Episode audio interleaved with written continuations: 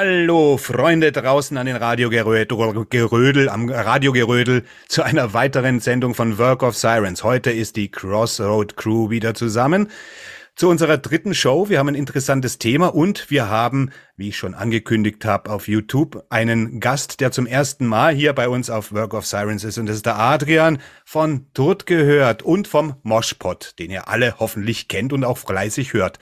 Adrian, schön, dass du hier bist, freut mich sehr. Hallo Leute, ja, schön, dass ich da sein darf. Freut mich echt. ja, ich bin mal gespannt, was mich erwartet. Ähm, Finde die Runde auch schon sehr illuster und äh, bin mal gespannt, was ihr so habt. Und den Rest will ich euch natürlich auch nicht vorenthalten für alle, die neu sind und äh, aus irgendwelchen Gründen die Crossroad Crew zum ersten Mal hier hören. Einmal im Monat treffen wir uns. Wir sind zu viert und äh, ja, manchmal wechselt es ein bisschen durch und da sind natürlich Leute dabei, die langjährige Hörer schon kennen. Das ist einmal der Felix Katz. Yeah! Hallo yeah. Felix. Den kennt ihr auch von verschiedenen Projekten und natürlich auch vom äh, MetalNet Podcast mit dem Dark Siffler, früher auf YouTube mit dem Dark Siffler. Und jetzt auf Crossroad Crew mit dem Krempe, das bin ich. Hallo, hallo Felix.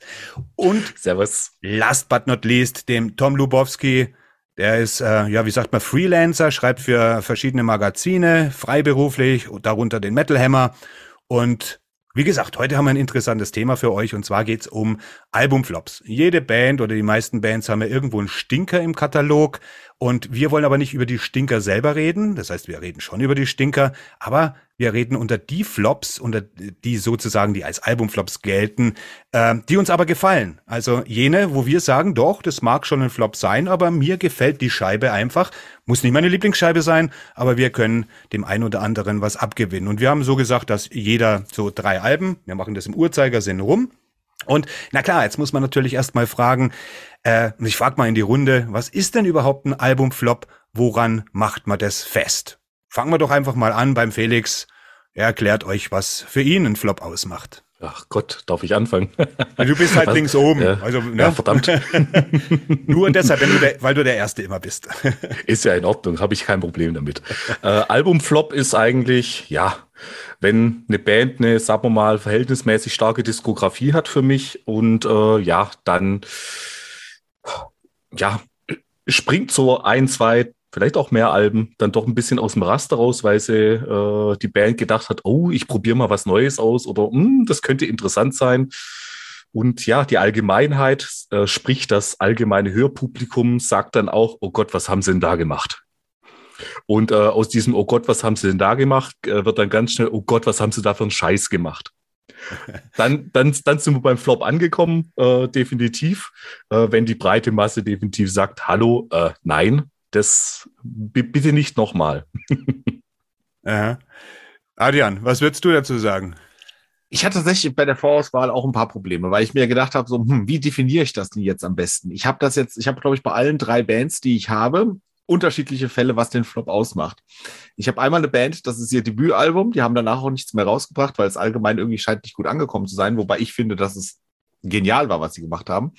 Dann habe ich eine Band, was von den Kritikern verrissen wurde, allerdings in meinen Augen und auch von vielen anderen Leuten eigentlich als sehr gut eingestuft wurde, aber scheinbar nie so die Presseaufmerksamkeit äh, bekommen hat, die es verdient hätte.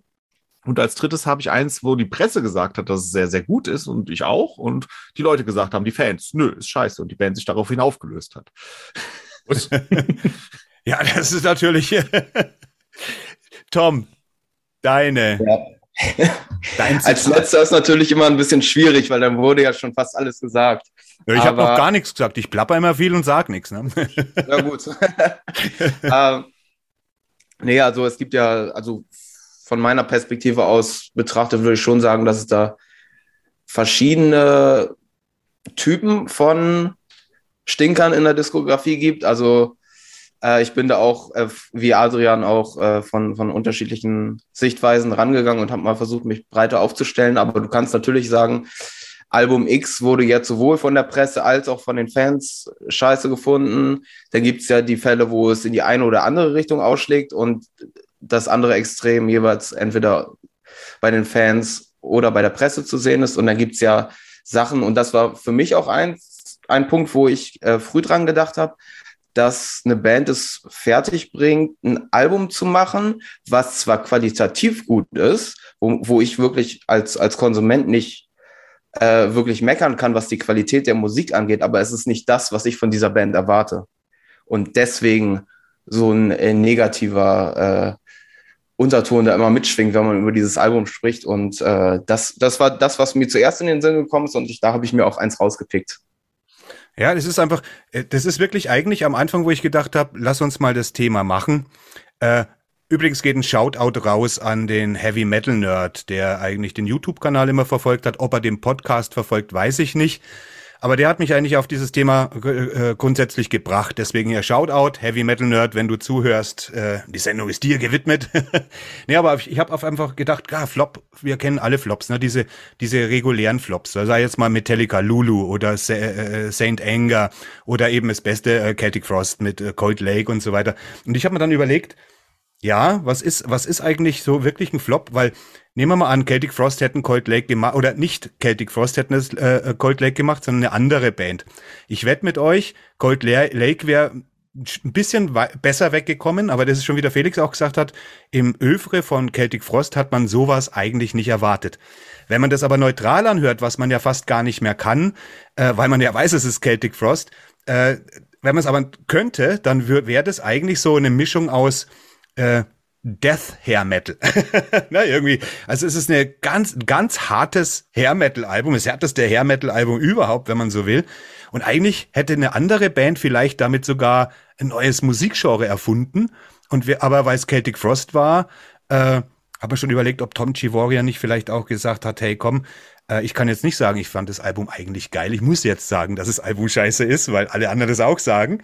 Weil ich habe nämlich auch die Flops, äh, meine Flops, äh, da sind sich, also bei einer Band weiß ich es auf jeden Fall, dass die Band sich einig ist, dass es ein, ein Scheiß war.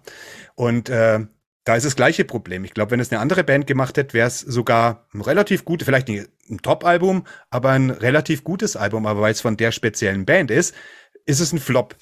Und dann muss man natürlich immer sagen, klar, Verkauf. Ne? Also man, man, man braucht ja irgendein Kriterium und das ist so, dass du eben sagst von der Band, Iron Maiden zum Beispiel habe ich sowas wie X-Faktor nicht erwartet, zum Beispiel. Ne? Also nur als Beispiel, weil man eben mit Bruce Dickinson gewöhnt ist. Also hat immer irgendwelche Kriterien und da kommt man dann plötzlich ins Nachdenken und ich habe wahnsinnig viel auf meiner Liste stehen und muss ehrlich sagen, mir gefallen eigentlich verhältnismäßig viele Flops, wenn man es ganz genau nimmt und so war das eigentlich irgendwie überhaupt nicht, nicht leicht und ich habe heute im Nachmittag nochmal die ganze Liste umschmeißen müssen und habe mich dann für drei entschieden, wo ich garantiert weiß, dass sie keiner von euch hat, weil ich habe ja, ich kann euch ja ein bisschen einschätzen, vielleicht hoffe ich mal.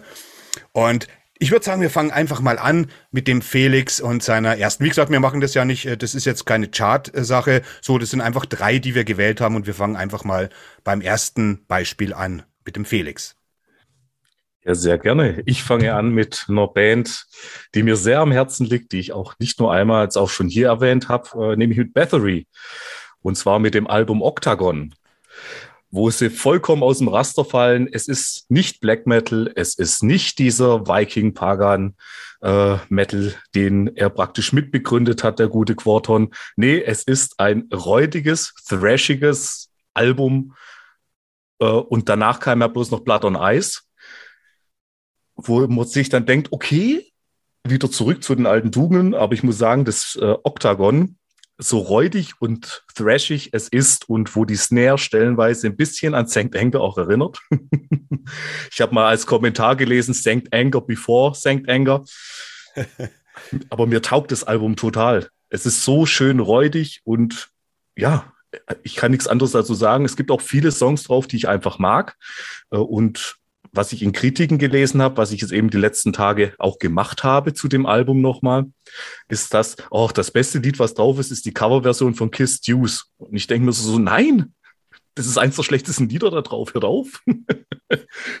das, der, der, der Punkt bei, aber da ist es jetzt auch wieder so, wie ich gerade gesagt habe, wäre das nicht äh, Bathory gewesen, äh, sondern eine Band XY, dann wäre das Album mit Sicherheit viel, viel besser weggekommen. Aber weil man eben Gorson entweder mit Viking oder mit Black Metal in Verbindung bringt, äh, wobei, äh, das ist schon ein Album, also da, da tue ich mir, da tue ich mir wirklich auch schwer. Also da ist irgendwie, ich weiß auch nicht, was er da, was er da gemacht hat. Also warum er, sowas gemacht hat. Ich würde ihn das gern nochmal nachträglich fragen. Aber das ja, würde ich auch tatsächlich gerne. Und das gefällt dir. Ja, ist, du bist da sowieso ein Thrash-Metal-Fan. Das muss man ja auch dazu sagen. Du hast dann nochmal, wenn du ein Genre sowieso besonders gern hast, dann bist du wahrscheinlich auch toleranter den äh, Ausreißern gegenüber, schätze ich mal. Ne? Ja, also gerade, äh, ich mag Thrash Metal sehr gerne. Das ist ja jetzt nicht wirklich ein Geheimnis. Dass ich Bathory sehr, sehr mag, äh, ist auch kein wirkliches Geheimnis. Und dann macht er so etwas in die Richtung Thrash, äh, vielleicht etwas räudiger und nicht ganz so gut, wie man es vielleicht gewöhnt ist sozusagen. Aber äh, gerade auch 95 so ein Ding rauszuhauen, ja, ich, ich glaube, das war so eine Kombi. Man hätte es nicht von ihm erwartet und zu dem Zeitpunkt war Thrash so ziemlich auf der absteigenden Kurve. Wobei du nicht vergessen darfst, das erste Bathory-Album galt damals seinerzeit auch als Thrash. Ne? Das stimmt. Das, das stimmt. hat man erst im Nach äh, Nachhinein dann umgedeutet, wenn man so will. Ne? Und da gebe ich dir absolut recht. Ja.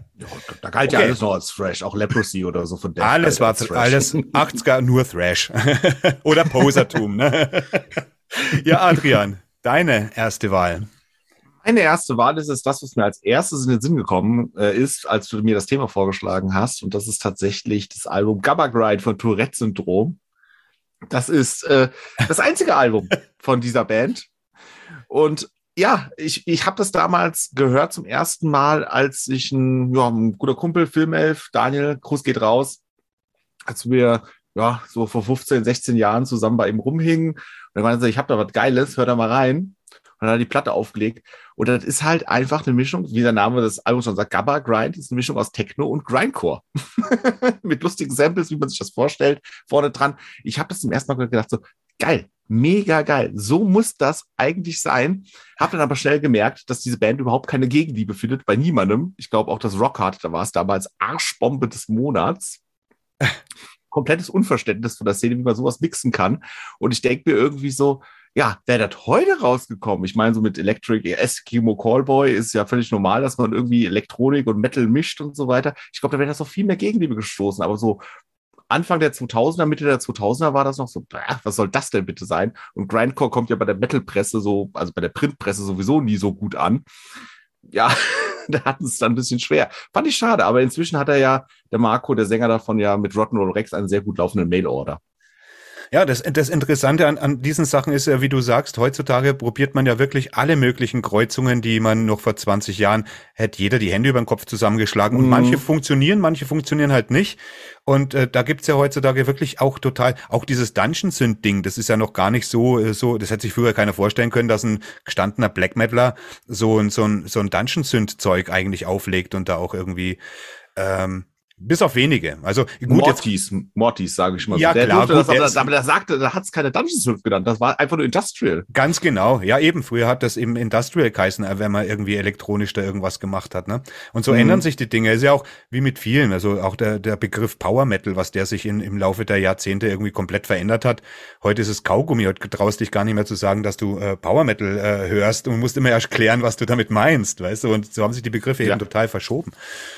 Ja, interessant, interessante Wahl. Und äh, ja, ich habe äh, auch bei dir gedacht, bei dir kommt bestimmt was ganz Spezielles um die Ecke, was es ja dann jetzt auch ist. Ne? Tom, ja, du, du, bist dran. Ja, interessant. Jetzt geht's wieder in den äh, klassischen Bereich. Und zwar ist das ein Fall von, äh, die Presse hat es sehr wohlwollend aufgenommen, die Fans waren eigentlich ziemlich sauer. Und zwar äh, The Ritual von Testament. Äh, mhm. Das war ja, ich glaube, die mhm. erste ah. Scheibe, wo sie da total aus der Reihe getanzt sind und mehr in die Richtung Heavy Metal gegangen sind. Ist tatsächlich die erste Scheibe von Testament, die ich gehört habe, wenn ich das richtig rekonstruieren kann. Deswegen hatte ich damals noch nicht den Vergleich. Also ich fand so, so, äh, so Songs wie äh, Electric Crown und äh, Return to Serenity fand ich schon, also die gehen halt gut ins Ohr, die kann man gut hören. Und erst danach habe ich halt rausgefunden, dass die vorher eigentlich so Fresh Metal gespielt haben. Und das war für mich halt der totale Stilbruch eigentlich. Ich kann das absolut nachvollziehen, wenn man die vorher äh, schon kannte und dann eher mit diesem Fresh Metal von denen vertraut war. Und dann wagen die einfach den totalen Stilbruch damit und äh, machen eigentlich für ihre eigentliche Fanbasis das, was wahrscheinlich als Kuschelrock bezeichnet wird. Ähm, aber mir taugt es absolut und ich glaube, mittlerweile haben sich auch viele Fans damit abgefunden, dass das dann doch äh, künstlerisch schon ähm, eigentlich ein klasse Album ist, auch wenn Testament das äh, nicht so gerne live darbieten. Das muss man natürlich auch sagen. Also ich glaube, die Band selber nimmt da auch mit Vorliebe Abstand von. Aber ich höre es ab und zu äh, gerne und im Testament-Katalog würde ich sagen, ist das eine sehr angenehme Abwechslung, sage ich mal. Kann ich auch hören, muss ich ehrlich sagen. Also ist jetzt zwar nicht auf meiner Liste, aber kann ich durchaus auch hören. Finde es nie, nicht so schlecht, wie es gemacht wurde. Ja. Ja, du bist ja eh, also Testament, da haben wir ja. Testament ist, die haben einfach eine, sorry, die haben eine geile Diskografie. Ah, herrlich. Ich mag Rituals auch äh, relativ gerne. Da, vor allem, das ist so die Zeit gewesen, wo auch so ein bisschen heute, wenn man sie heute anguckt, diese Musikvideos, so muss man noch mal etwas mehr schmunzeln zu der Musik. Das ist schon ein bisschen, fast schon zauberhaft. ja, das stimmt. Ja, bei Testament muss ich auch sagen, dass sie im Gegensatz zu vielen anderen Bands auch aktuell noch sehr gute Alben rausbringen. Auch so gerade die Alben der letzten zehn Jahre und so sind richtig, richtig stark. Fantastisch, ja. Oh ja, oh ja. Also gerade sehr gespannt, was da jetzt mit Dave Lombardo kommt. Oh, mm. nicht nur du, nicht nur du. ja, da geht was im Thrash-Himmel. Es ist auch interessant, dass der sich wieder gefangen hat. Der, den gibt's ja schon wieder länger. Dann hat ja, äh, so wie Legion of the Damned, hat man ja eher versucht, den Thrash Metal mit ein bisschen Death Metal Elementen zu, äh, zu kaschieren, eine Zeit lang, um wieder auf die Beine zu kommen. Aber in den letzten Jahren hat sich der, äh, sei jetzt mal die reine Lehre, ne, der Thrash Metal doch wieder etabliert und durchgesetzt und ist wieder eine Spielart äh, geworden. Ich meine, gut, das ist so ein Revival-Ding, gell? Viele Sachen kommen wieder und die scheinen dann auch zu bleiben, wenn man jetzt denkt, das Heavy Metal Revival geht jetzt auch schon etliche Jahre, also es ist schon mehr als ein Hype. Oldschool Death Metal ist da, Oldschool Thrash Metal ist da, also da ist, da ist wirklich wieder was da, wo man aber glaubt, äh, wo man das Gefühl hat, da bleibt auch wirklich, diesmal bleibt es auch beständig, weil eben wir leben ja in keinen Jahrzehnten mehr, wo irgendwie jetzt damals wieder Grunge und dann dies, wo das, wo das die ganze äh, Musiklandschaft durchmischt, sage ich jetzt mal, wo so ein Jahrzehnte-Hype kommt. Äh, das ist diesmal alles so, kann alles koexistieren und sich auch überlappen und kreuzen miteinander, ohne dass irgendjemand sagt, hey, das geht aber nicht, das kann man nicht machen und solche Sachen. Ja? Also da, von dem her leben wir eigentlich in einer guten Zeit, also in einer besseren Zeit fast schon. Obwohl ich als alter Hase natürlich immer der Meinung bin, die alten Sachen, ich war ja auch immer so, die alten Sachen waren besser, aber das stimmt nicht, es, was, was da Sachen rauskommen. Wie ich schon äh, oft gesagt habe, allein 2022, ja, ich kann mich fast gar nicht mehr retten mit dem Nachhören, was da gerade im Extreme Metal Bereich äh, rauskommt. Ich habe heute zwar drei Sachen nicht aus dem Extreme Metal Bereich, aber da bin ich im Moment am Hören, am Hören, am Hören, muss wirklich, muss ich wirklich sagen. Ich habe nämlich äh, auch einen Klassiker, also was heißt ein Klassiker, ein Antiklassiker, und zwar von Black Sabbath, das Forbidden. Es ist damals 1995, als das rauskam, ja von der Presse zerrissen worden. Und es war das letzte Album mit Tony Martin, bevor dann äh, Tony Iommi ja wieder die alte Crew mit Ozzy Osbourne und so weiter zusammen äh, gehauen hat. Und äh, das Album ist eigentlich, ich, ich weiß auch nicht, man hat am Sound rumgemäkelt und der Sound, okay, der ist ein bisschen roh und ein bisschen krass. Das Auto, Auto äh, das Material wird gerade remastered, sollte eigentlich 2019 schon mit dieser Tony Martin Box rauskommen. Äh, wird aber jetzt 2022 definitiv erscheinen. Und äh, da bin ich gespannt, weil außer dem Sound kann ich wirklich, gut, es ist auch nicht mein Lieblings-Black Sabbath-Album, das ist schon klar. Und es mag vielleicht auch nicht das Beste mit Tony Martin sein, aber ich finde das roh, die, die, die Riffs von Tony Iommi, die sitzen, Cozy Powell ist am Schlagzeug und wenn da im, Misch, im, im Mix vielleicht noch ein bisschen nachkorrigiert wird, äh, glaube ich, dass das, dass, dass das Album gar nicht so schlecht ist. Auf jeden Fall wesentlich besser als die letzten zwei mit Ozzy Osbourne, Never Say Die und Technical Ecstasy. Also sicher, ist kein Highlight, kein absolutes Highlight im Katalog, aber so schlecht, wie es da, wie es gemacht wird und wie es auch heute noch teilweise als schlechtestes Black Metal, äh, äh Black Metal, als schlechtestes Black Sabbath Album hingestellt wird, äh, das finde ich äh, ganz und gar nicht. Und deswegen zur Ehrenrettung, mir hat's eigentlich immer gefallen. Ich kann es gut hören. Ich mag auch Tony Martin, ist ja das Nächste. Ne? Viele Leute haben ja Probleme mit Tony Martin bei Black Sabbath gehabt und immer gesagt, na, Tony Martin ist kein Black Sabbath Sänger. Aber ich glaube, das hat sich mittlerweile ein bisschen relativiert. Und äh, ich denke, dass ähm, ja, dass dieses Album ganz gut wird, wenn es neu abgemischt dieses Jahr erscheint, hoffentlich. Black Sabbath Forbidden. Gefällt mir, hat mir schon immer gefallen. Ich muss sagen, ich habe mich äh, wirklich abseits von Ozzy und Dio zu wenig mit Black Sabbath beschäftigt, um mir da eine Meinung zu erlauben. muss ich ganz ehrlich sagen. Also Dio ist Stella. Dio ist natürlich Stella und unantastbar. Und dann ist es eine Glaubensfrage. Also so, ne? Also Tony Martin ist ein herausragender Sänger. Ich weiß auch gar nie, was da rumgekrittelt wurde oft. Ja, ist manchmal so der, der, der, äh, wenn man immer so im Schatten einer äh, von übergroßen anderen Kollegen steht. Ich sag mal so, so, ich meine, erinnern sich auch nur wenige Leute, dass mal jemand namens Dan Nelson bei Anthrax gesungen hat. Äh, ja. Dafür waren halt die Schatten da von den anderen beiden zu groß, von Belladonna. Aber Donny Martin hat immerhin fünf Alben, äh, äh das war nee, sechs Alben, nee, fünf, oder? Wie viel? Sechs oder fünf Alben mit, äh, mit Black Sabbath gemacht, war elf Jahre dort, ne? Länger als Dio. Und äh, klar, aber er war der vierte Sänger für Black Sabbath, ne? Ja, Ian mhm. Gillen, dürfen wir ja auch nicht vergessen. Richtig, und der war auch einmal dabei. Ja, und dann war es sowieso und die Zeit, oh gut, ich meine, 95 war für den Heavy Metal, für den klassischen sowieso eine Unzeit.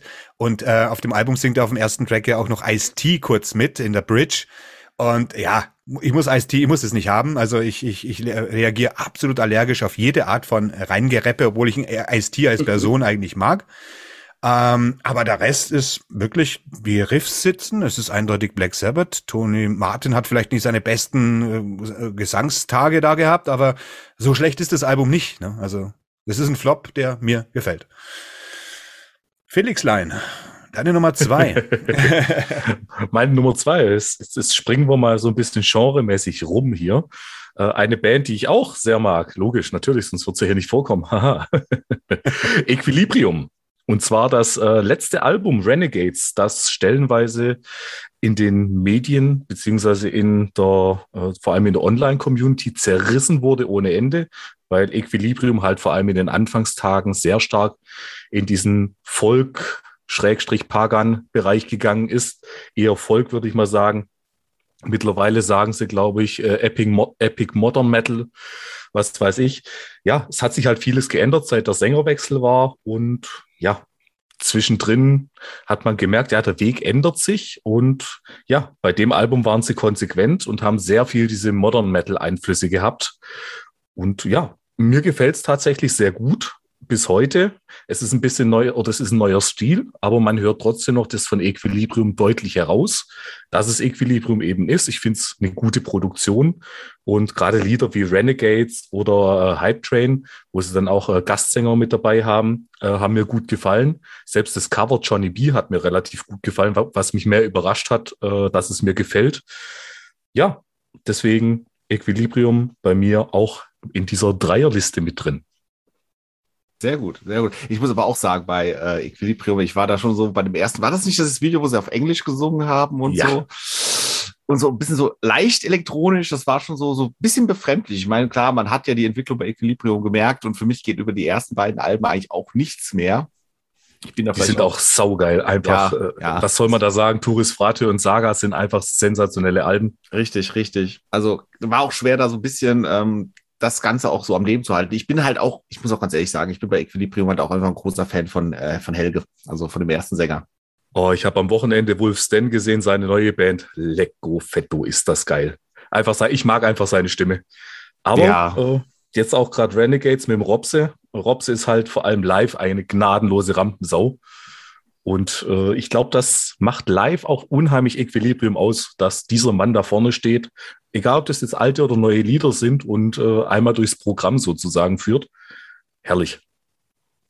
Ja, sehr gut. Ich habe übrigens auch eine schöne Story. Also ich habe damals, 2008 äh, habe ich Equilibrium, glaube ich, das erste oder zweite Mal live gesehen. Ich glaube, das wäre das erste Mal. In Hanau haben sie da gespielt. Äh, in der Halle, Halle 2 war das. Das ist noch so da am Hafen gewesen. Und ja, ich stand so in der ersten Reihe, habe unter der Eiche mitgekrischen und so weiter. Und ich sehe so, wie er mich so sieht und denkt so, cool, und reicht mir so die Hand und äh, klatscht mit mir ab. Und ich habe mir dann gedacht, so geil, ich will auch mal eine Band. Und das war so der Moment, wo ich gesagt habe, ich will auch auf die Bühne und mal ein Mikro in der Hand haben. Was ich ja jetzt in der Parametal-Band auch tatsächlich tue. Ja, genau, da, da haben wir ja auch noch was, ne? Das habe ich ja vorhin bei der Vorstellung ganz vergessen. Du bist ja auch Musiker, das darf man ja nicht vergessen. Wir ja. haben ja wirklich einen illustren Kreis hier. Ja, aber hm, hallo. Ja, ja, genau. Grüße an meine Band Blackhüll hier. Wenn ihr das hört. Wenn ihr das hört. Crossroad Crew hört doch kein vernünftiger Mensch. es ist gut, wir dazu. wollen auch nur die Unvernünftigen. Ja. dazu. nee, läuft wirklich, hey, ich muss es ehrlich sagen, der Podcast ist seit Februar eigentlich erst am Start und äh, muss ich ehrlich sagen, die Crossroad Crew es ist jetzt nicht total abgehoben, aber die beiden Sendungen, die wir gemacht haben, die, äh, die kommen gut an beim Publikum. Die laufen ganz gut, haben ordentliche Downloadzahlen. Ne? Nur, dass ihr das auch mal wisst. Ich muss das ja nicht alles geheim halten. okay, Adrian, du bist dran. Ich nehme als nächstes ein Album, was eigentlich gar nicht so schlecht bei den meisten Kritikern, habe ich das Gefühl, abgefeiert wird, aber es wird oftmals auch bei den Fans und so weiter so ein bisschen kritisch gesehen wird, beziehungsweise immer so, es wird wegignoriert. Und zwar Projects in the Jungle von Pantera. Auch so ein bisschen stellvertretend für ihre Prä-Cowboys ja. from Hell-Zeit ich meine, klar, Cowboys from Hell, ab da haben sie ja mit dem Groove Metal und was sie da eigentlich abgezogen haben, ja auch sehr viel verändert und auch die 90er Jahre des Metals eigentlich sehr stark im Mainstream mit beeinflusst, muss man gar nicht drüber reden. Fabian Triffen als, glaube die härteste Nummer eins aller Zeiten in den USA. Also bis dato. Und ich muss aber sagen, auch gerade wenn ich mir das so angehört habe, ich habe mir gedacht, so, ja, hier, die sehen ja, das sieht ja witzig aus, da mit diesen äh, glamhaften Outfits von der Band. Aber ich muss sagen, so die Alben aus den 80ern finde ich auch nicht schlecht. Also gerade so Projects in the Jungle und so, der Heavy Metal Rules da drauf. Ich kann auch mit den Alben Spaß haben, aber es ist halt nicht das, wenn man, wenn man sagt, hier ist ein Pantera-Album, ist es halt überhaupt nicht das, was die Leute sich unter Pantera halt vorstellen. Die haben sich halt auch komplett, ist eine dieser Bands, äh, da müssen wir auch mal eine Sendung drüber machen, Bands, die ihren Stil komplett geändert haben, entweder zum Guten oder zum Schlechten hin. Das ist auch ein mhm. sehr interessantes Thema, ne? Ja, genau. Aber gut, ich muss auch sagen, sie sind halt eine der wenigen Bands, die gerafft haben, okay, die 90er sind anders als die 80er. Ähm, wir müssen vielleicht mal eine kleine Kurskorrektur vornehmen. Und es wirkte ja bei ihnen auch nicht unauthentisch. Ich meine, es gab, nee. wenn man mal guckt, in den 90ern gibt es viele Bands, die versucht haben, auf einmal einen auf Grunge oder Crossover alle, zu machen. Ja. Äh, Rob Haleford ist, glaube ich, ein gutes Beispiel. Hatte der nicht auch so ein Holzfällerartiges äh, Hard, äh, wie sagt man, Grunge-artiges Projekt gehabt, also wo er auch so ein bisschen auf Du selbst, selbst Kiss haben es versucht. ja, stimmt, stimmt, sogar die. Ja, ja. ja, ja, stimmt. Oh je.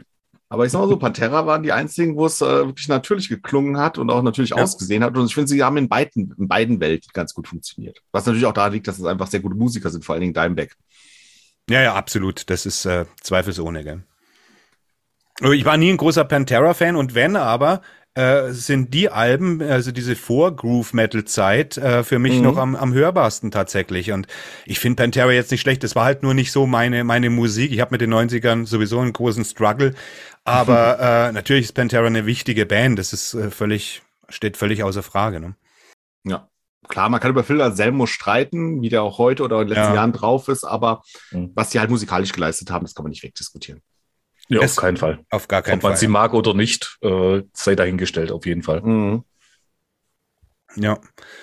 So, dann Tom, möchtest du ja. uns deine Nummer zwei herausrücken?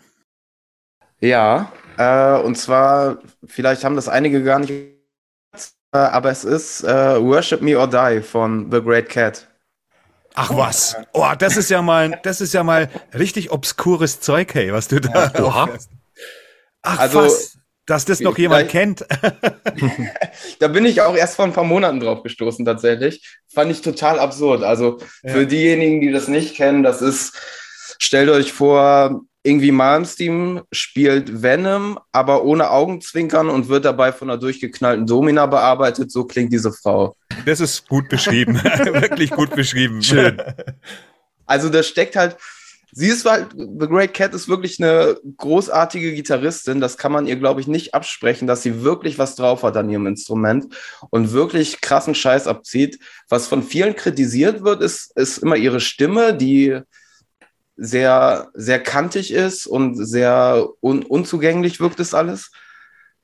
Aber ich finde, ich finde dieses Auftreten von dieser Frau einfach so überspitzt, genial, unterhaltsam dass sie sich wirklich, diese, das ist diese Selbsterhöhung noch und nöcher. Sie sieht sich selbst über allem als, als großartigste Musikerin in der Tradition von Beethoven und Paganini und, und lebt es auch tatsächlich so und trägt es nach außen und ihre Bühnenshows sind auch so irgendwie total obskur, so als wenn sie so die, die, die größte Musikerin ist, die jemals auf diesem Planeten gewandelt ist ich, ich mag einfach dieses Durchgeknallte von ihr. Man muss sich das unbedingt mal anhören. Ähm, die Texte sind natürlich absolut banal und, und, und äh, auf sich selbst bezogen, aber ich finde es super unterhaltsam. Ich kann das total gut hören, so ab und zu mal zum Ohren durchpusten. Wenn jemand mal obskuren Scheiß hören will, auf jeden Fall ja. The Great Cat, Worship Me or Die. Ja, ja. Wie, wie kamst du denn auf diese obskure das Nummer, sag mal? Das ist ja, das ist ja ähnlich wie Hobbs Angel of Death, so in, also so jetzt nicht von der Musik, aber so obs obskures Zeug, weißt du so. ich habe es, glaube ich, irgendwie mal bin ich durch einen Instagram-Post oder so darauf gestoßen und dann äh, wollte ich es mir aber unbedingt anhören, so, weil keine, das hat mich irgendwie gecatcht, das Cover irgendwie. Eine ne Frau, die Gitarre spielt und dann aber auch schon so fast eigentlich Solo-Projektmäßig unterwegs ist und dann also so eine geniale Gitarristin auch noch. Das ist für die damalige Zeit natürlich absolut eine Ausnahme gewesen. Und völlig vergessen, ja. aus irgendeinem Grund. Ne? Also jemand mit so einem Talent heute, äh, wenn du YouTube anschaust, da spielen 16-jährige Mädels, spielen unglaubliches Zeug nach. und, und so jemand wie Cat, völlig vergessen eigentlich. Ne? Hm. Ich überlege gerade, wann ich das das letzte Mal angehört habe. Jetzt habe ich wieder einen Anreiz. Danke, Tom. Geil.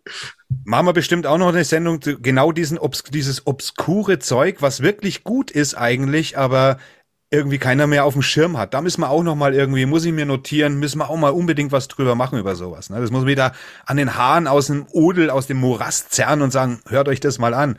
Wie der Felix schon sagt, muss er sich jetzt mal geben. So, dann komme ich mit meiner zweiten Nummer und ja, ein Mann darf bei mir nie fehlen. Ich habe auch schönes T-Shirtchen an, jetzt nicht von ihm selber, aber es ist King Diamond und mit seinem ungeliebten Album The Graveyard von 1996. Und äh, ungeliebt deswegen, weil man ist ja vorher schön dieses Filigrane gewöhnt gewesen bei ihm, so dieses schön mehrstimmige Falsett und so weiter. Falsett singt er hier auch, aber er geht nicht total ins Falsett. Und The Graveyard ist eher das dummigste Album. Es ist rau, es ist kantig und King singt, äh, er packt da noch ein paar neue äh, Stimmen aus. Er singt da teilweise wirklich wie ein Irrer, er lacht wie ein Verrückter, wie im Irrenhaus. Da spielt das Ganze auch im Endeffekt. Ich habe ja auf YouTube damals auf dem Channel die Geschichten von jedem Album äh, nochmal erklärt. Und die ist auch endlich schnell erklärt. Ich äh, nochmal zusammenfassend, der King selber als, äh, als spielende Figur sieht, er ist ein Angestellter von einem Bürgermeister und sieht eines Tages, wie der Bürgermeister Mackenzie seine Tochter Lucy sexuell missbraucht und äh, will aber nicht Stillschweigen bewahren, äh, will ihn anzeigen. Und der Bürgermeister ist natürlich ein Hintertriebener. Und wie das halt meistens so ist, äh, er stellt ihn, also vor Gericht keine Chance gegen den Bürgermeister, ganz im Gegenteil, er lässt ihn für wahnsinnig erklären, er kommt nach, äh, wie heißt das Ding, Black Hill? Äh, muss ich mal, genau, Black Hill, ins Black Hill Sanatorium und äh, bringt irgendwann dann die Krankenschwester um, die ihm Pillen bringt, äh, flieht aus der aus dem Sanatorium, verschanzt sich auf einem äh, Friedhof, hebt dort sieben Gräber aus, geht dann zu Lucy, entführt sie, legt sie in einen von diesen Särgen und ruft dann den Mackenzie an und sagt, äh, hier, du musst, du hast, wir machen ein Spiel, du hast drei Chancen, sie zu finden und wenn nicht, dann wird deine Lucy sterben. Und äh, äh, Mackenzie hat aber Glück, beim dritten Versuch findet er Lucy, aber King will sein Versprechen nicht halten, der ist ja sowieso wirklich verrückt geworden und äh, versucht dann den Mackenzie hinzurichten, gibt es ein richtiges Tribunal, also er hält Gericht über ihn. Lucy schafft es aber aus diesem Grab rauszukommen und köpft den King sozusagen.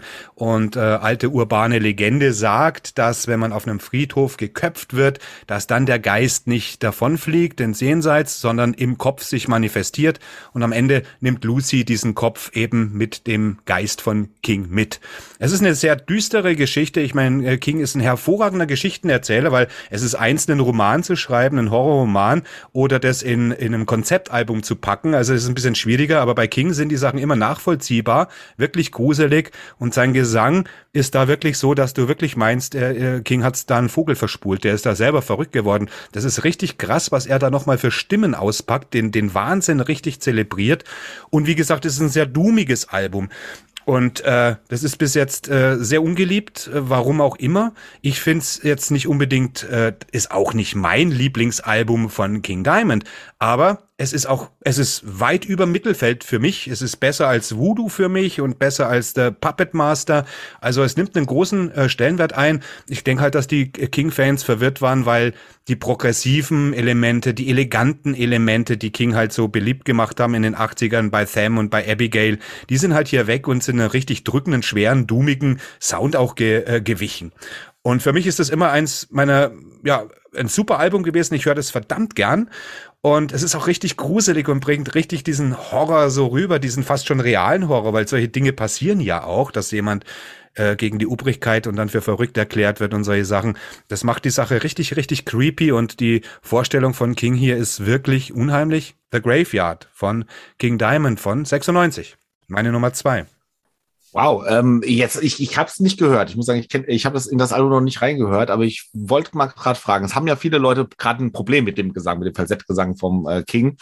Würdest du sagen, dass jemand, der dann genau damit ein Problem hat, damit wieder vielleicht besser zurechtkäme mit dem Album, weil es dort eher anders ist? Also King geht hier nicht in, ins totale Falsett, er singt halt schon hell. Also es ist immer so, also King fängt jetzt nicht das Growlen an oder so weiter. Äh, aber er, er fängt jetzt, er ist, es ist jetzt nicht so, dass er wirklich diesen kompletten operalen, äh, was er halt sonst so hat, so extrem auspackt, sondern er bleibt in diesem hysterischen, verrückten, er so, hä, hä, weißt du, in diesem verrückten Slang mhm. drin ich denke schon, äh, dass man es versuchen könnte, vor allem auch, weil die Mucke weniger progressiv ist. Sie ist natürlich progressiv beim King immer, aber weniger so verschachtelt und ständig irgendwelche Tempowechsel. Es ist irgendwie mehr auf den Punkt, es ist mehr harsch, es ist mehr, mehr doomig, also es hat ein Doom-Gefühl. Okay. Und wenn, wenn, dann, äh, dann, dann am ehesten noch dieses Album, weil mir würde jetzt kein anderes einfallen, wo der King äh, ein bisschen anders singt, als man ihn eigentlich kennt. Und äh, ich weiß auch, dass die Stimme eben, ich höre das ja auch oft und es war auch in den 80ern schon bei Merciful Fate so, dass manche Leute gar nicht mit dieser Stimme klarkamen. Äh, ich hatte damit nie ein Problem. Das liegt aber auch daran, ich mag so, äh, so Stimmen. Ich mag ja auch den Tim Baker von, äh, von, von äh, Sirius Angle sehr gerne. Ich mag so obskure, hohe Stimmen und im, im US-Power Metal so, äh, so der Midnight von Crimson Glory und so weiter oder, oder, oder, oder Fates Warning. Das, das liegt mir sehr. Aber ich mag natürlich auch den, den düsteren, den Growl-Gesang. Also ich habe da gar keine Probleme. Witzigerweise ist es bei mir beim Gesang ist es immer dann ein Problem, wenn sie so modern singen. So, ich sag's immer so Boygroup-mäßig. Weißt du, das ist zum Beispiel auf dem neuen Ghost-Album, da gibt's so Elemente, so dieses Modern. Ding. Das mag ich überhaupt nicht. Oder wenn Frau und Mann sich abwechseln, wenn so der Alte zum Beispiel hier keift, Black Metal, und dann singt diese silberne Feder, da, da steige ich komplett aus, das macht mich fertig, weißt. Aber ansonsten komme ich mit extremen Stimmen ziemlich gut klar. Aber ich verstehe natürlich, dass King diesbezüglich nochmal eine, eine extra Herausforderung ist. Aber wenn, dann Graveyard noch am ehesten, ja, weil da okay. irgendwie was anderes im Zentrum steht. Da, da, da spielt er den Verrückten in verschiedenen Rollen und ich glaube, das kommt da fast schon am besten raus von all seinen Werken. Ich kann mich nämlich dran erinnern, dass, äh, glaubst du, das er nicht, nicht die erste Berührung, da kannte ich es schon, aber Merciful Fate Melissa, gute Freundin von mir, hatte mir 2006 das Album mal geschenkt, weil sie gesagt hatte, ich hatte das, sie hatte sich das gekauft, ohne reinzuhören. Sie hatte sich vorher nur die Lyrics angeguckt und gedacht, so, boah, die Lyrics sind aber cool, das sind ja mega geile Themen, muss ich mir mal holen. Und dann ja. hat sie gedacht, so, oh nee, ich komme mit dem Gesang gar nicht klar, hier kannst du haben. ja, ich weiß auch nicht, ob das so ist, dass man sagt, okay, äh, ihr müsst euch daran gewöhnen. Also gerade beim Felix ist es ja auch so, er kommt da ja überhaupt nicht drauf klar. Und ich kann, ich kann dir wahrscheinlich auch nie empfehlen, sagen, ja, da musst du dir Zeit nehmen und so und so und vielleicht ein paar Mal. Ich glaube, wenn das nicht geht, dann geht es einfach nicht, ne? Aber ich hm. habe jetzt richtig Bock in uh, The Graveyard heißt, hast du gesagt. Ja, ja, ne? The ja. Graveyard. Da habe ich jetzt Bock reinzuhören. Ich auch. Die Story sind cool.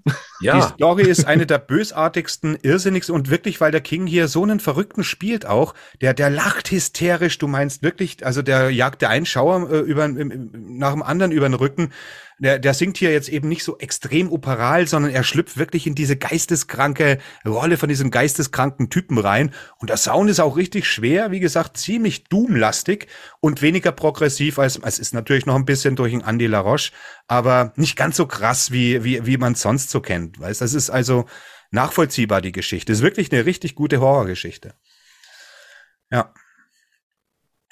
Okay, weiter geht's mit dem, ja, jetzt sind wir schon in der nächsten, in der letzten Runde mit dem Felix, mit dem Felix seinem dritten Platz.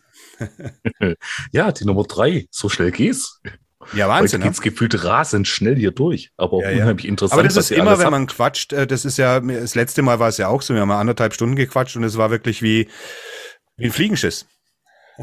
Ja, ist so. ist so. Da gebe ich dir absolut recht. Zack, war die Zeit vorbei, ne? Ja, bei mir die Nummer drei. Da geht es um eine deutsche, ja, sagen wir mal Heavy Metal Band, Running Wild. Und zwar geht es bei mir um das Album The Brotherhood. Es uh. gibt ja diese, ich sag mal, Trilogie mit äh, The Rivalry, The Brotherhood und Victory sind, glaube ich, die drei, wenn ich mich gerade nicht ganz täusche, wo ja mehr geschumpfen wird als gelobt. Äh, über manche andere neueren möchte ich gar nicht erst reden, weil da hört es bei mir auch auf mit dem Verständnis. Aber The Brotherhood hat für mich geile Lieder drauf. Es ist auch tatsächlich die erste CD, die ich von Running Wild mir geholt hatte. Allerdings war das damals ein Missverständnis, weil ich wollte eigentlich ein anderes Album, wo ein bestimmtes Lied drauf ist, das gar nicht auf The Brotherhood drauf ist. Aber drauf geschissen, egal. Brotherhood habe ich mir dann geholt. Und ja, da sind Lieder drauf wie, ach, Power Ride, geiles Ding. The Brotherhood selber, das Lied finde ich auch ganz gut. Faceless, Detonator, das, die taugen mir sehr. Und dann äh, eigentlich mit mein Lieblingslied von äh, Running Wild ist The Ghost. Ein ewig langes Lied, das ja hier Lawrence von Arabien als Thema hat. Ich finde es sensationell. Das Einzige, was mich an dem Album stört, und es stört, glaube ich, über allen Maßen alle, ist der Schlagzeugsound, weil der ist einfach, ja, wenn es ein echter Mensch ist, dann ist das der menschgewordene Drumcomputer. Es ist nicht, es, man kann es nicht anders sagen. Das klingt stellenweise echt einfach nur äh, Kacke. Ich kann es nicht anders sagen. Aber nichtsdestotrotz, Lieder sind drauf, die mich trotzdem packen. Ich das Album auch bis heute gut finde. Ja, Running Wild, The Brotherhood. Also ich kann dazu sagen, ich habe es gerade nochmal nachgeguckt, während du geredet hast. Also da war schon ein echter Drummer zu, zugegen, der inzwischen mhm. aber auch schon verstorben ist tatsächlich. Ja. Der, der Angelo Sasso. Ja, da hat er auch in einem äh, Interview gesagt, nein, Angelo Sasso gibt es wirklich, das ist kein Drumcomputer. Mhm. Ja, Running Wild ist auch so eine Band, die ich vor allen Dingen dadurch kenne, dass Leute, wenn ich mich vorstelle, Running Wild Fan, wenn ich mich Running Wild vorstelle, sage ich, ich bin der Adrian, die so, oh ja geil, Adrian, Son of Satan. Hast du direkt einen Stein bei denen im Brett? Ja, sehr schön. Das ist die Phase von Running Wild, wie ich sie natürlich kennengelernt habe. Diese ganze Pirat. Das ist auch zum Beispiel eine Band, die sich, wie wir es vorhin hatten, äh, komplett neu erfunden hat. Zum Guten hin, für sie selber und natürlich auch für die Fans. Aber die ersten zwei, Gates to Purgatory und die, wie heißt die andere? Ähm, Branded and Exiled. Genau, Branded and Exiled. Das sind halt die Sachen, ja, damit bin ich natürlich irgendwie, das ist meine Muttermilch gewesen. Ne? Damals war ja alle noch ein bisschen satanische Themen. Sogar Halloween hatten die am Anfang drauf. Ja, ne? ja. Und äh, das ist, äh, ne, das ist so verrückt eigentlich, wenn man denkt, wie früher der Pulk so, das ist wie der Urknall. Ne? Alles war so nah beieinander und dann ist es auseinandergedriftet. Und äh, ich kam mit diesem Piratendingens äh, mit dem Black Hand In. Das habe ich auch noch gehört. Das fand ich auch noch ganz gut. Äh, aber so irgendwie war, waren diese Piratensachen, wohin überhaupt dann die Deutschen, Grave Digger, Halloween, Running Wild und so weiter gewandert sind, das war irgendwie für mich äh, nicht mehr nach, also nachvollziehbar schon und die haben ja alle Erfolg mit dem gehabt, was sie machen. Aber da war ich bei den meisten Bands, muss ich ehrlich zugeben, raus. Und noch nicht mal, weil sie keine Qualität machen, ich akzeptiere das, sondern weil es einfach gar nicht meine Musik ist und weil sie, ähm, weil ich es gar nicht, es gibt mir nichts. Also es, es, es greift mich nicht an. Ich höre, dass es gute Musik ist, aber irgendwie, ich fehl da. Ne? Also ich, ich habe da keinen keinen Platz in meiner Seele für diese Art von Musik. Deswegen gefallen mir auch was ganz was anderes, so Bands wie Ailstorm und so weiter irgendwie nicht. Das ist für mich, also nicht, dass ich das jetzt vergleichen will, aber ich kann, ich verstehe, ich verstehe es nicht genau, was die da eigentlich wollen. Sagen wir mal so. Ich sag mal so, mein, mein Gitarrist von Blackhöhl, wir sind ja auch hier so, so Viking-Themen und Pagan-Themen, hat auch schon mal gesagt, so aus Spaß so, was? Piratenmetal? Leute, die über irgendwelche Seefahrer singen, die brandschatzen und klauen und saufen auf der hohen See, das ist ja total lächerlich. Da bleibe ich doch lieber bei den Wikingern. ja, aber da, auch bei den Wikingern gibt's natürlich äh, total äh, äh total merkwürdiges Zeug, sag ich mal, so Gimmick-Sachen. Aber tatsächlich, mhm. die Wikinger bieten sich halt an, auch ernster mit dem Paganen oder mit der Vergangenheit umzugehen, als jetzt Piraten irgendwie. Ne? Da denke ich immer an Johnny Depp automatisch irgendwie. Also, das stimmt tatsächlich. Also ich, ja. mir fällt keine ernsthafte Piraten-Metal-Band ein. Ich meine, man könnte so ein Album über Störtebecker oder so machen. Das Ein Beispiel, würde ja. auch funktionieren. Also das denke ich mir schon. Aber Absolut. Mh es klappt irgendwie nicht. Ne? Das ist immer so, eine, so ein Heiterkeitsausbruch irgendwie und äh, ja. viel Bier und lustig und die Quetschkommode und Halligalli. Rum, rum, rum. Genau, Ja. das, dieses Humper-Zeug, das ist ja, obwohl Humper ist ja wieder was anderes. Das, ich will Fintroll nicht beleidigen, aber äh, äh, äh, dieses Humtata, sagen wir mal so, das ist irgendwie schon arg für mich, muss ich ehrlich sagen. Das kriege ich nicht ganz gebacken. Aber ich kann es völlig, ja, völlig in Ordnung. Äh, Adrian, du kommst, oder? Oh ja, ich bin schon wieder dran. Ah ja. Schon wieder. Genau, mein, genau. Mein äh, letztes Album, das ist auch das letzte Album dieser Band gewesen. Danach haben sie sich tatsächlich aufgelöst. Es ist Misery Speaks mit Disciples of Doom. Das ist, ja, ich liebe Misery Speaks. Ich hatte auch schon ein ehemaliges Mitglied bei Total Mosh Pot zu Gast. Ist, weil inzwischen sind ja teilweise die Leute in, in Long Distance Calling aufgegangen. Der Janosch, Grüße gehen raus. Und ja, Long Distance, äh, Long Distance Mystery Speaks kommen aus Münster, gab es 99 bis 2009. Und ja, ursprünglich Death Metal und Metalcore. Und das ist genau der Knackpunkt. Die ersten beiden Alben gefallen mir auch nicht so gut, weil sie noch viel zu viele Metalcore-Elemente haben, also das selbstbetitelte und das Things Fall Apart. Erst bei Catalog of Carnage fand ich es schon deutlich besser. Das war richtig fetter Melodic Death Metal. Und bei Disciples of Doom hat man gemerkt, dass sie auch schon mit Entombed auf Tour gewesen sind, weil da kommt auf jeden Fall dieser Death and Roll von Entombed durch, auch mehr so dieser St- Stoner Doom, wenn man auch von Down oder so kennt. Also sie haben ihren Stil sehr stark verwe- äh, verändert, kam bei der Presse auch sehr gut an, kam bei mir sehr, sehr gut an. Ich fand das mega. Aber irgendwie ist es komplett gefloppt. Also es hat sich nicht gut verkauft, die Fans haben es gar nicht angenommen, also so wahrscheinlich die Fans, die halt mit dem eher modernen Death Metal halt bekannt geworden sind mit der Band und haben gedacht, so was ist denn das, damit kann ich überhaupt nichts anfangen. Und danach hat sich die Band auch gesagt, ja, wir waren sowieso schon mehr oder weniger so, hatten schon gewisse interne Diskussionen und da haben sie gesagt, komm, dann lassen wir es halt einfach ganz. Bisschen schade, es sind richtig, richtig gute Songs drauf, waren richtig viel Spaß, also gerade wenn man so The Morning Star oder äh, die ganzen To Shoot Right, To Speak the Truth von Entombed mag, die Sachen, dann, dann hat man auch damit richtig viel Spaß. Schade, dass dann danach nicht mehr gekommen ist. Mhm. Ich, mag, ich, ich, ich mochte diese Entombed-Phase, also das war ja auch so eine Sache. Entombed wurde ja dann eben für The Speak the Truth, das, das war ja auch so ein Ding. Da waren ja für viele Entombed durch und ich finde die richtig gut. Also ich, Ich auch, ich auch. Die Scheibe richtig geil. Hätte ich Ja, ja auch theoretisch nehmen können. Auch Morningstar und so hätte ich auch hier theoretisch nehmen können. Aber ich finde, das sind ja auch keine Flops. Das ist eher so, das sind schon wieder Grabenkämpfe. Da hast du dann Mhm, ja. so ein Lager von Fans und das andere Lager von Fans. Und das hast du ja, glaube ich, wie du, wie du auch schon gesagt hast, Bands, die ihren Stil gewechselt haben. Das hast du öfters. Es Ja. gibt ja auch bei Metallica, glaube ich, viele Fans, die können gar nichts mit Kill 'em All anfangen. Das stimmt. Und- ja, mich hat das echt Mhm. entsetzt, wo ich das das erste Mal äh, gehört habe, dass das, ich glaube beim Ernie war es auch mal, der hat irgendwie, bei der Kill 'em All war es zwar nicht so, was hat er gesagt, ja genau, mit der Ride the Lightning kommt der gar nicht klar. Mhm. Genau. Und ich Mhm, weiß ja. damals, wo wir, wo wir Kids die Ride the Lightning in der Hand hatten, wir sind auf die Knie gegangen, wir hatten weiche Ja. Knie, weißt du, Das ist das geil. kannst du gar nicht denken. Ne? Richtig, genau das ist es. Also so diese, diese, das ist manchmal echt schade, dass man, dass sich dann so, dass Bands dann so ein bisschen, ein bisschen aufgerieben werden so zwischen zwei Lagern, wo man sich denkt, so, hm, muss doch eigentlich nicht sein, ist ja genug. Naja, klar, man wünscht sich natürlich, die einen wünschen sich, dass sie bei dem Stil bleiben und die anderen wünschen sich, dass sie zu einem anderen Stil zurückkehren und das ist dann halt manchmal auch schwer zu, ver, zu vereinen. Ich verstehe auch verstehen. beides. Äh, ich verstehe den Motorhead-Effekt oder den ACDC-Effekt, aber ich äh, finde es dann auch interessant, wenn man so Bands über Jahrzehnte verfolgt. Und da gibt's ja äh, Judas Priest ist das beste Beispiel. Die haben ja vier, fünf, sechs verschiedene Phasen, aber äh, keiner würde da irgendwie ein schlechtes Haar an ihnen lassen, während andere Bands, die was Ähnliches vielleicht machen und wie wie auch solche Sachen wie Turbo oder weiß der Kuckuck was rausbringen, äh, äh, die zerrissen werden würden. Ne? Ich meine, gut, Judas Priest wurde jetzt damals auch schon ein bisschen kritisiert, aber die hatten so ein, da gehst du nicht scharf ran, ne? wie bei anderen Bands. Das ist auch so eine interessante Geschichte, wie manche Bands in der Presse gut davon kommen und andere gleich irgendwie zu Hackfleisch zermalmt werden. Ne? Und das, ja, die Presse, die Musikpresse war früher ein scharfer Hund. Mittlerweile ist ja fast ein bisschen ein zahnloser Tiger. Alle Ja. schreiben schöne, ne, ich, ich, ich lese ja regelmäßig noch Musikzeitschriften und ich denke, ja, es ist informativ, aber darüber hinaus eben nichts mehr. Und ich weiß noch, die ersten Rock-Hard-Nummern zum Beispiel, da standen Dinge drin, du hast dich beömmelt, weißt, politisch unkorrekt, jeder hat noch irgendwie da reingesemmelt, äh, die haben gestritten sich und äh, heute ist alles ein bisschen so gut bürgerlich. Und wenn der Metal gut bürgerlich wird, ja, weiß ich nicht. Es ist immer ein bisschen schwierig.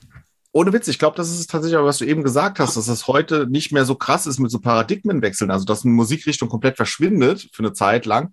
ich glaube, es liegt am Internet, weil das Internet halt irgendwie für jeden Mhm. seine Nische halt hochhält und seine Bubble. Während früher konnte halt MTV einfach mal ganze Genres für tot erklären und dann waren die halt auch tot, weil sie kein Absolut. Airplay mehr bekommen haben. Und es wurde einfach gesagt, ey Kids, das ist uncool. Und dann haben die das halt auch aufgenommen.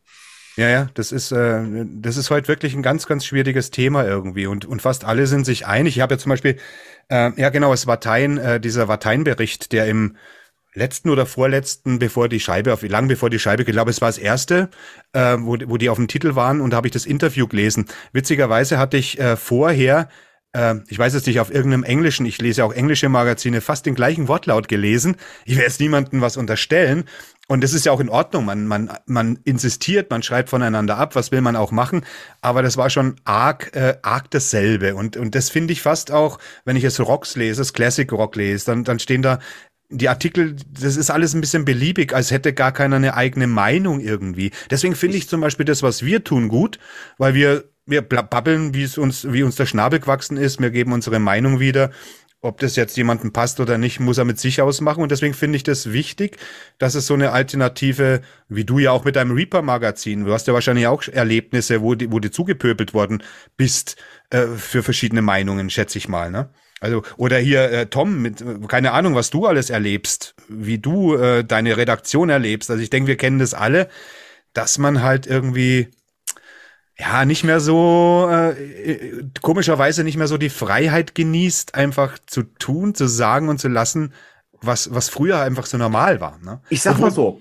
Ja. Ich kann eine Sache, da kann ich, eine Sache, die habe ich auch schon tausendmal erzählt, die habe ich aber jetzt hier noch nicht erzählt. Das ist, ich habe ja früher mal bei powermetal.de geschrieben und ich kann mich ja, Felix kennt die Geschichte. Einmal, es war so ein Massenreview über Destructions Album von 2011. Und wirklich, ich war einer, ich hatte die schlechteste Note vergeben. Alle acht von zehn, neun von zehn. Ich habe sechs von zehn gegeben und habe geschrieben, die haben echt keine relevante Platte mehr, seit zehn Jahren rausgebracht, Destruction. Und das gab einen Aufschrei, dass Nuclear Blast sogar gesagt hat, wir schicken euch keine Promos mehr, keine digitalen mehr. Das ist unglaublich. Also d- d- Ja. wegen eigentlich wegen einem Witz eigentlich, also wegen, einem, wegen einer Aussage, wo du dir denkst, so komm, da kann man auch mal drüber stehen als jemand, der den Fresh Metal in Deutschland mit aus der drauf. Vor allem, weil sie stimmt. Also ich meine, mit Destruction ist es, muss ich wirklich sagen. Also Ja. äh, ich, äh, weißt du auch, warum ich da so harsch bin? Ich bin da ähnlich harsch wie bei Metallica, weil ich habe die Band geliebt zu äh, Infernal Overkill und so weiter. Die war eine, die war meine liebste, nennen wir es mal Thrash Metal Band der frühen Stunde, noch vor Creator, noch vor Sodom und äh, und dann ab Mad Butcher, ab der EP sind sie ein bisschen irgendwie verschwunden. Der Antichrist war dann noch ein richtig starkes Album und dann war es immer das Gleiche. Da war nichts mehr so von diesem Destruction-Vibe. Und äh, von dem her würde ich dich sofort unterstützen, dass es wirklich so war. Und ich weiß, dass der Schmier oft allergisch drauf reagiert hat, wenn, wenn er darauf angesprochen wurde, dass sich Destruction viele Fans wünschen, dass Destruction mal wieder so einen richtigen Brocken rausbringt, wie Infernal Overkill oder wie Sentence of Death. Und er dann gesagt hat, das wollt ihr von mir. Äh, wir konnten damals noch nicht mal Gitarre spielen, Ja, was ja nicht richtig, stimmt, ja. was ja totaler Blödsinn ist. Hör dir mal die Gitarrenspuren an. Also ich krieg die nicht hin, verstehst du, als Anfänger. Mhm. Und äh, das ist alles ein bisschen, äh, die sind dann ein bisschen arg empfindlich gegen Kritik, glaube ich, so. äh, Im, im Ja. Mille steckt sowas zum Beispiel eher locker weg. Aber der Schmier, der ist da immer ein bisschen angepisst, glaube ich. Schmier wird sich wahrscheinlich auch ordentlich gefreut haben, dass die neue Diabolical sehr gut ankam insgesamt. Ja, auch bei mir nicht. bei mir nicht. Und, äh, Nicht? Ich Nee, fand sie, ich- ich, ich fand nein, sie wieder, wieder ein Stückchen. ich, ich Schild weiß, ich habe hab's bei dir auf Metalnet gesehen, dass du da Mhm. auch äh, die abgefeiert hast. Hat mir äh, gefallen, hat mir gefallen. Aber lief jetzt schon wieder eine Weile nicht, weil andere Sachen im Vordergrund sind. Aber ich, ich, ich So meine, ja, es ist, es, ist, es ist in Ordnung. Also es ist jetzt nicht, dass ich sage, was für ein scheiß Album, das nicht. Mhm. Aber für das ist ähnlich wie mit dem Scorpions-Album, wo viele gesagt haben, oh, das ist seit 20 oder weißt du, 40 Jahren das beste Scorpions-Album. Ich höre rein und denk, das ist genauso langweilig wie, wie alles von Scorpions in der letzten Zeit. Und bei Destruction, klar, das, die Musik fällt mir von Destruction grundsätzlich jetzt ein bisschen besser. Aber äh, nee, also ich, ich weiß jetzt nicht äh, irgendwie so die alten Tugenden, wo sind die denn? Also ich, ich höre sie, ich höre sie nicht. Aber das ist mein Ding. Also ich will da Destruction nicht bashen oder so weiter. Das ist mit Sicherheit ein gutes Album. Aber ich denke, da ist viel Hype dahinter ein bisschen. Ja, also jetzt, jetzt gerade solche Sachen wie Infernal Overkill, das sind Dinge, an die sie nicht mehr rankommen werden. Bin Nicht ich mal vollkommen, ansatzweise. voll, bin ich vollkommen von überzeugt. Aber von dem, was sie in den letzten 20 Jahren gemacht haben, ist es ein verhältnismäßig gutes, starkes Ding. ja, es ist Muss ich mal wieder ins Auto Ding. legen. Das ist eine gute Autofahrermucke. Ja. Aber da finde ich zum Beispiel Hate über alles von Creator hat da die Nase vorn. Das ist zwar auch Echt? immer Creator, Das wie man sie kennt. gar nicht. Ja, siehst du mal, so kann's gehen, ne? Ich denke, okay, Creator ist jetzt auch nicht mehr so groß mein Fall, aber das neue Ding, das hat richtig, richtig Gewalt. Also da, ne? Also das ist, Ja.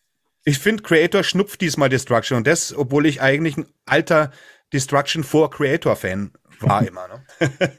Ich bin auf die gesamte Creator dann gespannt, die jetzt ja bald rauskommt. Deswegen, äh, Ad oh Adrian, du hast ja genau die Gods of Violence im Hintergrund. Das ist, ja, genau, ich wollte auch gerade sagen, Team, Team Creator. ja, das ist wiederum ein sehr geiles Album. Deswegen bin ich Mhm. äh, erst so richtig auf die Creator-Schiene gekommen. Und Ja, hab, hab dann erst festgestellt, oh, Creator ist ja eine richtig geile Scheiße. Ja. Aber hallo. Richtig, richtig geile Scheiße. So, jetzt mal. Jetzt haben wir aber den Tom echt lange irgendwie. Kann ich absolut nachvollziehen. Was zu sagen. Jawohl. Ja, hau rein. Aber Hau jetzt, rein. mu jetzt muss ich auch noch zwei Sachen loswerden, jetzt wo ihr alle so lange gequatscht habt. Also bei Destruction, also ich kann mich da Felix äh, anschließen, das ist äh, wieder eine stärkere Scheibe aus der neueren Zeit. Das Problem oder die Befürchtung, die ich habe, ist einfach nur, dass es eine sehr kurze Halbwertszeit haben wird. Also ich glaube nicht, dass ich am Ende würde, dass es dennoch in der Top 10 auftaucht, obwohl es eigentlich qualitativ eine starke Scheibe ist, wie ich finde. Und das andere, was ich sagen wollte, habe ich über eine andere Band geredet. Aber du hast absolut recht. Egal. Vielleicht fällt. Dann äh, würde ich äh, mit meiner dritten Scheibe jetzt. Auch raus. Ich hoffe, es kriegt hier niemand einen Herzinfarkt, wenn ich das nenne. Lulu, Lou Reed und Miller finde ich zu Unrecht so gehasst, wie es gehasst. Äh, das Album vereint quasi vielleicht nicht unbedingt das Beste aus zwei sehr gute Trademarks, nämlich die harten Metallica und die tiefen Lyrics von Lou Reed. Ich habe immer den Anfang von, von, äh, von Brandenburg Gate im Kopf, wo Lou Reed singt. Uh, I cut my legs and tits off while I think about uh, Boris Karloff and Kinski. Das hat sich Gehirn gebrannt. Also das ist, äh, ich, ich liebe die Lyrics von Lou Reed und es ist wahrscheinlich auch mehr ein Album Glaub für. Lou Reed-Fans Ja. als für Metallica-Fans, würde ich behaupten. Aber es ist war immer oder oft mit Sachen von Lou Reed so, dass man sie am Anfang nicht besonders wohlwollend aufgenommen hat. Ich denke da vor Ja. allen Dingen an Berlin aus den 70ern ist das, glaube ich, ein Album, das, äh, was damals total verhasst worden ist. Heute ist es ein Klassiker. Äh, und in dem Sinne würde ich auch sagen, dass sich vielleicht mal zehn Jahren die Sichtweise auf dieses Album ändern wird. Ist jetzt meine Prognose. Ich kann es mir gut vorstellen. Vielleicht bleibt es auch mal der verhasste Sonderling in der Diskografie von Metallica auf jeden Fall. Bei Lou Reed gibt es ein paar Abgründe mehr in seiner Karriere. Äh, aber mir gefällt es, ich kann es total gut hören. Und wenn man mal was hören will, was wirklich äh, anspruchsvolle Lyrics hat äh, und harte Riffs miteinander vereint, dann ist äh, äh, Lou Reed und Metallica mit Lulu Fall der Anspieltipp. Ich habe das letzte tatsächlich bewusst, äh, meine letzte Wahl war bewusst die. Sie äh, bewusst provokativ unterwegs. Eine harte Entscheidung. Eine harte Ich hab's ja auch- Entscheidung. Äh, Felix, du kannst dich daran erinnern, ich habe es ja mal bei Kalenderblatt durchgenommen in meiner Halloween-Folge damals. Ja. Also das, das, was der böse Geist wollte, dass ich es äh, rezensiere. Ich hatte das ja auch schon mal damals mit PowerMetal.de rezensiert und mit 1,5 Punkten abgestraft. Uh, das, Das- wusste ich noch nicht. Nee, da gibt's eine, gibt's ein Review, das habe ich damals, als es rauskam, geschrieben, weil es das weil glücklicherweise, das war ja damals noch nicht so üblich, dass es Album im Fullstream gab, aber du konntest dir das Album Tag bevor es rausgekommen war, auf der Metallica-Seite kostenlos anhören. Komplett. Oh, Da habe ich gedacht, cool, dann schreibe ich mal ein Review drüber und ja, ich war gesagt überrascht, weil ich habe mich vorab sehr drauf gefreut, weil ich war so, geil, Metallica, weißt du, so, ja, mir hatte eigentlich schon Death Magnetic wieder deutlich besser gefallen als St. Anger und ich war so, ja geil, mal gucken, was sie jetzt machen und Lou Reed, das klingt interessant, vielleicht wird das jetzt mal, keine Ahnung, wo das hingeht, mal gucken. Also sie, sie scheinen ja da nicht auf die kommerzielle Schiene zu gehen. Ganz offensichtlich, wenn sie mit Lou Reed zusammenarbeiten. Aber ich war dann doch sehr überrascht, in was für eine Richtung das gegangen ist. Äh, ich finde es aber schön, das hat bis heute auch für die, äh, für die Wrestling-Internet-Szene einen schönen Meme produziert, das Album, weil es kommt die Zeile bei The View vor, I am the table. Und das wird dann immer unterlegt bei Szenen, wenn jemand durch den Tisch geworfen Ja. werden soll, der Ja. Tisch nicht kaputt geht. Jo, also hau ich noch meine Nummer drei raus. und es handelt sich um eine meiner Lieblingsbands. äh, es ist äh, ja Venom und zwar das Album Possessed. Und wie wir alle wissen, äh, sind die ersten drei Venom-Alben Klassiker. Ich glaube, da sind wir uns alle einig. Und ab Possessed fiel die Band ja quasi auseinander oder beziehungsweise schon zu Possessed-Aufnahmen war die Band im Endeffekt gar nicht mehr wirklich vorhanden. Mantas war schon halb draußen äh, und Kronos hat das Ding fast alleine gerockt. Aber ich finde, ähm, Possessed ist natürlich nicht so stark wie die ersten drei Alben, vor allem hauptsächlich die ersten zwei. Aber ich äh, finde nicht, dass es sich um einen Flop handelt. Äh, äh, man merkt, dass die Band schon irgendwie an der Auflösung ist, aber ich finde, es hat starke Songs, Moonchild und so weiter, Possessed und das hat mir auch damals, als es rauskam, gefallen. Wir haben alle schon gemerkt, da stimmt irgendwas nicht. Also man hatte damals kein Internet, man hat aber gemerkt an der Musik, dass da jetzt irgendwas nicht mehr stimmt. Und ich hätte auch Calm Before the Storm nennen können, was dann ja äh, was dann das nächste, wo eigentlich gar kein Mensch mehr irgendwie auf dem Schirm hat. Das, das wo ja eigentlich im Endeffekt das heutige Venom Inc. schon irgendwie vorweggenommen hat. Ähm, nehme ich aber nicht, ich nehme Possessed. Ich finde es hat, das Album hat für Venom-Fans zumindest eine Ehrenrettung verdient. Man muss natürlich auf dieses äh, sympathische Gerumpel stehen, grundsätzlich, um, um dem überhaupt was abzugewinnen. Aber ich finde das nicht äh, so schlecht wie viele Sachen, die dann vielleicht später kamen. Also ich habe auch schon öfters gesagt, ich bin kein Venom heute und kein Venom Inc. Fan. Ich honoriere, was sie machen. Das ist ganz in Ordnung. Aber das, warum ich eigentlich früher Venom-Fan war, begeisterter Venom-Fan und im Endeffekt noch bin und eben die alten klassischen Venom, äh, das fehlt einfach. Die sind gut, die machen ihren Sound und die spielen ihre Sachen nach, aber das, was Venom mal war, dieser, diese größenwahnsinnige Maschine, sozusagen dieses Kiss mal drei, auf eine Höllenversion. Das, äh, das, das, auch Kronos ist heute viel, viel langweiliger, wenn du den damals in Interviews gesehen hast. Der hat den Leuten fast ins Gesicht gespuckt, weil er seine Klappe nicht mehr beieinander halten konnte. Da war Energie, Größen waren, die hat scheiß mich was. Es hat die alles einen Dreck interessiert, richtig einen Dreck. Und, äh, und diese Attitüde, die hat heute wirklich niemand mehr, wie sie Venom hatte. Und deswegen finde ich die ersten Alben, die ersten vier Alben alle sind für mich, äh, haben einen Platz in meinem Herzen und Possessed muss ich da immer wieder rausheben, weil es eben zu arg, oh ja, Possessed war dann schon scheiße. Nee, war es nicht. Possessed war immer noch, immer noch ein Venom-Album, das letzte richtige Venom-Album und von dem her muss ich es unbedingt erwähnen. Meine Nummer drei. Ja, ich muss sagen, ich fühle mich gerade etwas zurückversetzt, als wir, ich weiß nicht bei welcher Top Ten es war, die wir zusammen aufgenommen haben, Krempel. Auf dem Rückweg haben, sind wir dann auf Venom zu sprechen gekommen. Mhm. Und äh, wie du dann über Venom gesprochen hast und dann gerade über die vier Alben und das auch Possessed mit dazugehört für ja. dich, habe ich mir gedacht, oh, das ist jetzt interessant. Das ist jetzt richtig interessant, dass es heute jetzt wieder zur Sprache kommt. Coole Sache. Deswegen fühle ich mich gerade so zurückversetzt. Ja, ja, klar. Wir haben ja schon viele Sachen angerissen, wo wir dann noch machen wollten und wo man dann jetzt, wo wir einfach nicht dazu kommen. Ich denke jetzt, wo dieser ganze äh, Pestilenz Scheißdreck rum ist, kann man sich eh mal treffen auf ein Bier und einfach mal so. Wir wohnen in der gleichen Stadt, Alter. Weißt du, wie ich meine? Da kann man sich ja wohl mal. Stimmt. Äh, treffen und äh, und dann einfach mal so plauschen. Wir müssen nicht immer alles über, na, wenn du mal Zeit hast, äh, sag mir einfach Bescheid. Ich bin da ziemlich flexibel. Und ja, Venom, klar. So, Leute, da habt das jetzt äh, unsere drei Flops, denen wir was abgewinnen können. Und äh, ja, äh, schreibt, äh, wir haben ja eben eine neue Plattform, workofsirens.de. Da ist das alles ein bisschen geordnet, weil ich ja Reviews mache. Dann haben wir die Crossroad Crew, dann habe ich irgendwelche Special und so, und so weiter. Bei dem Podcast ist es ja nie geordnet. Und wenn ihr kommentieren wollt, da ist die Anlaufstelle für euch. Da könnt ihr auch irgendwie in den verschiedenen Rubriken dann gucken, was läuft. Und ansonsten eben auf YouTube, äh, alle zwei Wochen kündige ich an, was auf dem Podcast läuft, was neu kommt und so weiter. Und da könnt ihr auch kommentieren. Und äh, wie gesagt, äh, beim Adrian, äh, wisst ihr ja, mit, mit Moshpot den hört er ja hoffentlich oder mit seinem Tod gehört äh, YouTube-Kanal. Beim Felix wisst ihr auch, wo ihr ihn trefft, auf äh, Metal.net. Metal.net und auch auf Twitch, ne? Noch? Macht ihr noch was auf Twitch? Und beim Natürlich. Tom. Tom, ganz klar, lest den Metal Hammer oder lest verschiedene Zeitungen. Irgendwann werdet ihr was vom Tom finden da drin. Und ansonsten halt immer wieder fleißig Crossroad Crew. Und äh, mir bleibt nichts anderes zu sagen als keep on rockin' und wir hören uns demnächst.